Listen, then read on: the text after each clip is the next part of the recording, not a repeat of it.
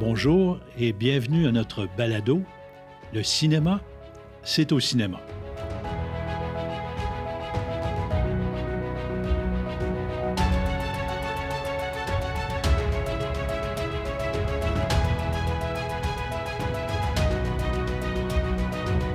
Épisode intitulé Entrevue avec le cinéaste Guillaume Venn. Donc, on a déjà reçu Guillaume avec nous et son frère comme propriétaire des cinémas RGFM, mais Guillaume a aussi une deuxième passion dans le monde du cinéma, c'est de faire des films. Et j'aimerais qu'on regarde un peu avec lui son cheminement, qu'on voit un petit peu ce qui s'est passé et qu'il nous parle également de son premier long métrage euh, qu'on va regarder ensemble. Donc, bonjour Guillaume. Bonjour Marcel. Donc, c'est ça, je voulais regarder avec toi, ton... qu'est-ce qui t'amène à avoir une passion comme celle-là, en plus d'occuper le titre de propriétaire de cinéma qui occupe déjà son homme à plein temps. Oui, surtout. Et en plus, euh, tu fais des films et euh, tu en fais depuis un bon moment. Oui. Et euh, je me souviens à la maison que, comme tous les ados, tu faisais de, la vidéo avec ton frère puis tout ça. Exact. Mais le jour où tu as, je me souviens très bien, tu as refait les scènes plan par plan du film Psychose, la fameuse scène de, la douche. Un projet de cégep, oui. Exactement. Je me suis dit, oh là, je pense qu'il aime vraiment ça. Et de, de fil en aiguille, ça a continué de plus en plus. C'est pour ça, peu, tu nous expliques là, un peu comment tu as commencé ta démarche. C'est, ça me surprend que tu te souviennes de ça, mais oui, effectivement, ça a été euh, le premier. Euh, le premier projet qui m'avait pris quand même beaucoup de temps parce qu'à cette époque-là, ça n'existait pas les montages par ordinateur ou euh, comme, comme il existe aujourd'hui qui, nous offrent des outils vraiment exceptionnels je me souviens, j'avais monté cette séquence-là avec un enregistreur VHS avec une tête flottante. Ah. Parce qu'avant, euh, quand on, enregistrait sur une cassette, il y avait toujours un délai où que la, cassette s'adaptait ou quelque chose comme ça. Mais là, avec une tête flottante, ça coupait net. Ah, ça coupait comme. Donc, là, je m'étais mis à faire du montage en reculant, en avançant à chaque plan avec la caméra qui était branchée. Ah, ça m'avait pris du temps. Ah, ça avait été intense, mais ça, ça, avait donné un bon résultat. C'était un projet du cégep avec Claude Blouin. Oui, le professeur de euh, cinéma. Exact. On devait changer la fin. C'était, ça a été vraiment un projet, euh, un des premiers. J'avais, en fait, juste pour continuer là-dessus, j'avais même eu l'idée avant ça de faire la, la, la séquence des, du film Les Incorruptibles de ah euh, voyons, c'est quoi le titre en anglais? Euh, The Untouchables. c'est ça. Euh, la séquence où ce que le, le, le, le, Dans la gare, ouais, où, où l'escalier. Exactement, au ralenti, où ce que le, landau d'enfant, le, petit carrosse d'enfant descend et que là, les, les, les, les, gangsters se tirent dessus. ça m'avait vraiment marqué. Puis je savais pas que c'était un hommage au film Le Cuirassé Potemkin. Euh, ah. qui, ouais, j'avais lu ça où il y avait une scène qui, ressemblait à ça. En tout ça pour dire que oui, euh, j'ai commencé assez jeune, mais je pense que d'où ça vient, ça vient, ça vient de toi, ça vient de la famille. Ah. je sais que toi aussi, quand tu étais jeune, tu as, fait quelques essais en termes de cinéma aussi. J'avais vu, tu m'avais déjà montré un film. Oui, tu as raison. Que tu avais fait. donc, à quelque part, c'est peut-être pas euh, étranger. à tout ça, ouais. Ah, exact. Fait que ça, je pense que oui. Ben, c'est une passion pour, pour le film en général, pour le cinéma, compter des histoires. Ça me passionne beaucoup. Euh, je pense que je me suis découvert un, un, intérêt, euh, je pense un, petit talent pour écrire, écrire des scénarios aussi. Oui. J'aime ça.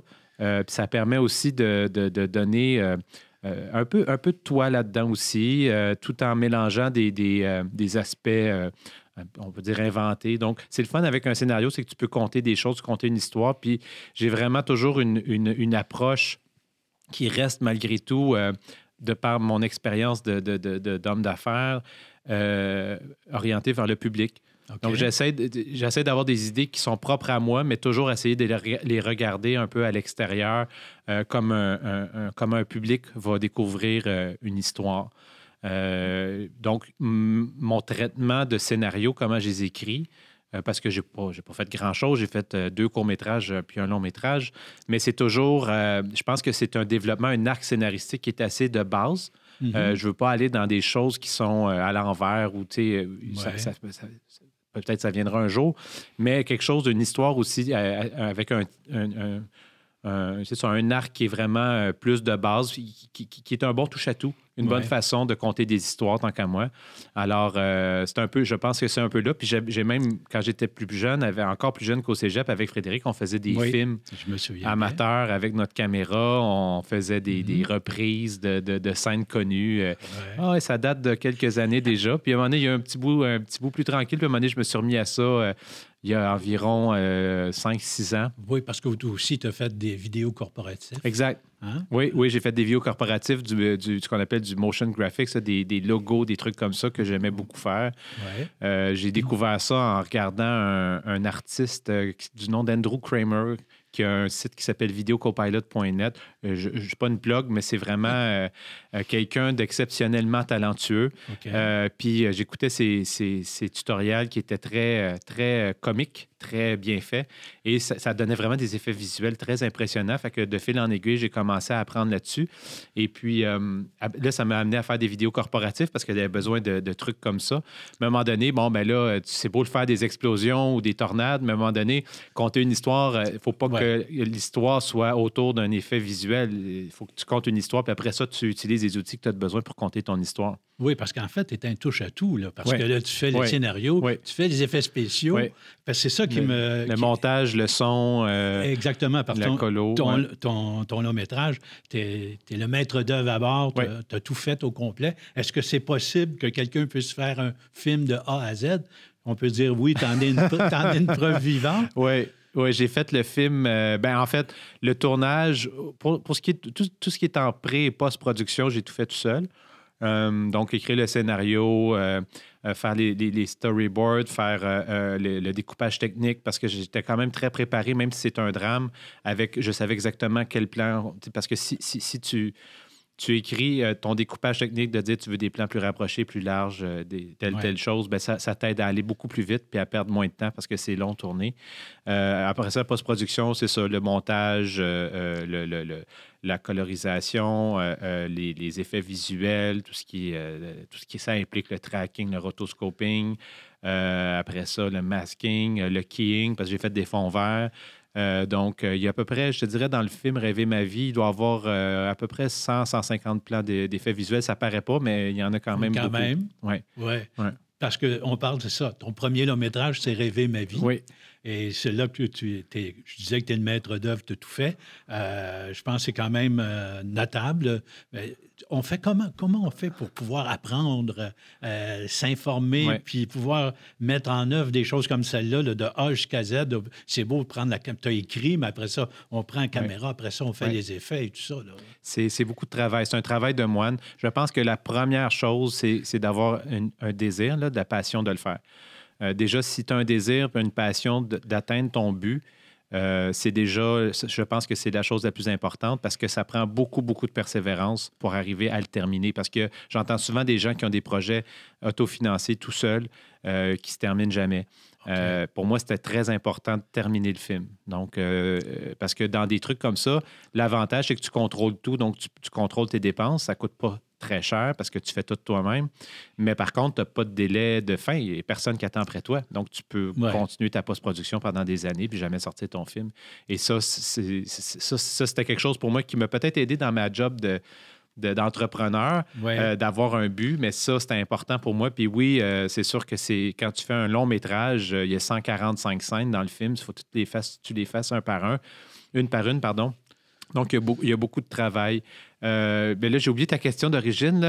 La question, c'est un peu comment fait-on pour pouvoir oui, apprendre. apprendre, Apprendre, tout ça? ouais. pouvoir- Je, sais qu'il y a des tutoriels, je Oui. sais qu'il y a des choses qu'on peut s'informer. Ben, je dirais, si- c'est- ben, la première des choses, à part la, la- la- la- la persévérance, la passion, je pense que de, de comprendre l'anglais, c'est une chose parce qu'il y a beaucoup de tutoriels en français, euh, mais il y en a beaucoup en anglais aussi. Puis l'important, c'est de, de- le désir de vouloir s'améliorer, d'apprendre.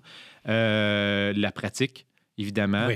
Euh, il faut, faut le pratiquer, il faut le faire, il faut, le- faut, faut le voir. Puis euh, je pense que ce qui peut être important aussi, c'est d'être capable de se, de, se, de se décoller un peu de son projet pour le voir d'une manière plus objective. Euh, et la persévérance, la patience, ça prend du temps, c'est très, très long. Là. On a tourné le film en 2018, puis euh, là, on est en mars 2021, puis suis encore à travailler dessus.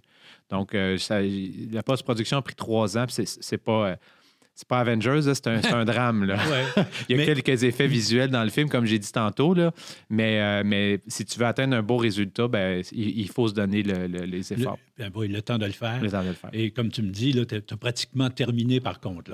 Après trois ans, le produit fini euh, est à portée de main. Exactement, oui. Puis là, euh, un des processus que je fais beaucoup, puis ça, c'est une chance que j'ai, c'est que c'est pas pareil de travailler chez soi puis de travailler dans une salle de cinéma parce que moi, je veux que le film soit vu. Il va être vu dans nos salles, il va être présenté en tout cas dans nos salles de cinéma. Mais d'aller écouter le film dans une salle de cinéma est complètement différent avec un, des haut-parleurs euh, vraiment physiquement plus éloignés. Et, aussi, euh, il y a des, des, détails de son ou d'image que, que, que, tu vois peut-être pas ou tu n'entends pas nécessairement chez toi, mais quand tu joues au cinéma, euh, tout, est amplifié. Tout est amplifié. Donc, tu sais que quand tu es au cinéma, ça va, veut dire que ça va aller sur toutes les autres plateformes. Le, résultat va être bon. Mais ça, ça m'a donné. Euh, c'était un gros avantage de dire j'ai comme mon studio personnel parce que, bon, euh, je, ne te cacherai pas que les, dans les huit mois où on été fermé, j'ai passé quand même beaucoup de temps à travailler sur le film. Ça, ça m'a permis de le finir. J'ai peut-être mis une bonne année de, travail en, en cinq mois à peu près de, travail. Ça, ça, ça m'a aidé beaucoup. Euh, s'il y a une chose de positif à la COVID, il y avait eu ça. Et puis, euh, pour le reste, euh, c'est ça. C'est vraiment de, de, la persévérance, d'avoir une idée, de la continuer, puis de croire en ses moyens. Oui, parce que on parle depuis tantôt de ton film, mais il faudrait parler d'un peu. Ça traite de quoi? Oui. c'est quoi ton film? Puis après, on verra qu'est-ce qu'on en fera du film? Euh, donc, mon film, c'est l'histoire de Philippe. C'est un jeune père de famille euh, qui euh, fait un AVC, un accident vasculaire cérébral, et ça va le laisser hémiplégique, donc il est paralysé d'un côté, et aussi il va, souffrir d'aphasie. donc, ça, c'est la difficulté de, de, dire les mots. et je m'en allais dans le détail, mais ce n'est pas important quel genre d'aphasie. Et euh, l'histoire se, déroule, alors on va le suivre dans, cette dans sa nouvelle réalité dans laquelle il va essayer d'apprendre à s'accepter comme, euh, comme personne. Euh, et on va le suivre à travers les cinq étapes du deuil pour, pour qu'il s'accepte et qu'il passe au travers de tout ça. Donc on passe à travers le déni, la colère, le marchandage, la tristesse et la résilience. dans lequel il va vivre toutes ces étapes-là, puis qui vont être expliquées dans le film. il y a un petit côté un peu euh, pas didactiel au film, mais j'ai essayé de garder ça un peu plus artistique. Donc, il y a ça. Et à travers euh, ces étapes-là, ben, quand ça ne va pas bien dans sa vie, dans sa réalité, il va s'évader. Il va, il va vivre dans un monde dans lequel il n'est pas malade, dans lequel il va faire la rencontre d'un ami euh, imaginaire ou ce qui va vivre des aventures avec lui.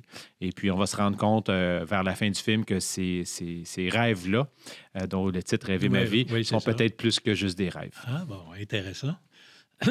Puis on vient au, fait de dire qu'est-ce qu'on va faire du film Rêver ma vie? Va-t-on le voir? Euh, tu me parles dans, tes propres salles de cinéma bientôt? Exact. Euh, puis euh, comment un petit peu ta vision de le mettre en marché, de le faire voir au maximum de gens possible? Exact. Mais c'est sûr que j'ai écrit ce film-là en pensant aux salles de cinéma. c'est quand même un drame, mais il y a certains plans, certaines scènes dans le film que je trouve qui se portent bien à l'écran. Puis ceux qui vont le voir vont un peu, comprendre. Donc, ça, ça a été euh, la base. Je voulais que le film joue en salle.